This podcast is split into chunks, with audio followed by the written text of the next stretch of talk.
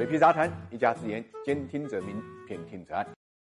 理财魔方倡导科学投资基金，为每一个用户量身定制基金投资组合，涵盖股票、债券、大宗商品、海外 QD 基金等等，可以满足中高净值人士的资产配置需求。理财魔方拥有证监会颁发的基金销售牌照，合法合规。大家可以在各大应用商店下载理财魔方 APP 体验一下。偷鸡不成蚀把米，用这句话来形容光大证券联合暴风集团并购意大利 MPS 公司遭遇割韭菜呢，是最最形象不过的话了。事情的原委呢很简单，三个意大利人早年间在意大利成立了一家呢公司，叫做 MPS。这家公司呢主要干什么呢？主要就是干体育运动版权的贩卖勾当。他从不同的联赛或者比赛里面购买了版权，然后呢打包再销售给呢传播公司和直播公司，包括呢视频公司、传统的电视公司，也就是说电视版权。这家公司做起来之后呢，正好碰到呢中国企业在海外并购这些公司的热潮，暴风集团就是首当其冲者。说到暴风集团，大家都知道它有小乐视之称。前几年呢，乐视体育加上乐视呢，形成了一种现象。那么暴风呢，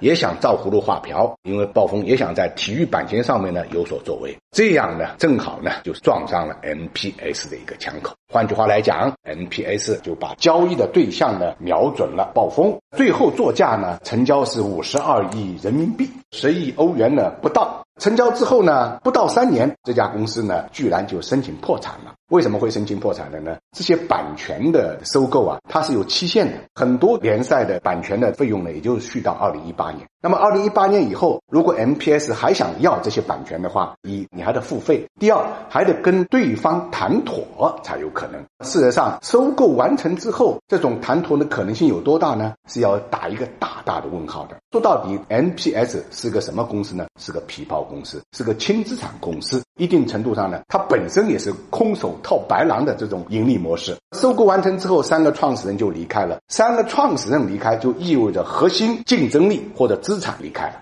所以，一定程度上呢，暴风集团的这个收购呢是非常非常低级的一个收购。收购的核心资产实际上充满着不确定性。最最搞笑的就是三年不到，这家公司申请了破产重组，那就意味着当初五十二亿的并购款血本无归。完成这个收购，暴风集团跟光大资本呢建立了一种筹资模式。什么意思呢？他们成立了一家基金公司，其中呢，光大呢出了六千万，暴风集团出了两个亿，他们算利后级出资，通过呢基金的方式来收购。这个基金的发行对象就包括了招商银行、华瑞银行、爱建信托十四个机构，其中招商银行作为优先级合伙人出的呢是二十八亿，其他的公司呢里里外外呢也都不少。现在收购失败、血本无归之后呢，招商银行就根据当初证券公司对于他们提出的相关。差额补足的这个承诺呢，就要求他兑现，这样呢就发起了这个官司的诉讼。